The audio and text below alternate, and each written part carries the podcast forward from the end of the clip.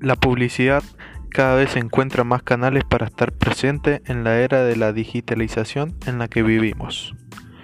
Los niños son considerados el público más indefenso debido a su ingenuidad.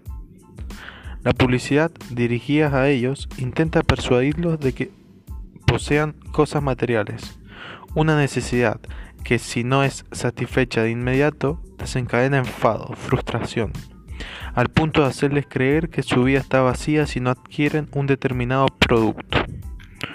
Con el ritmo de vida que se lleva hoy en día, es muy común la falta de tiempo de la que disponen los padres para estar con sus hijos, lo que conlleva que los progenitores den a sus hijos compensaciones materiales.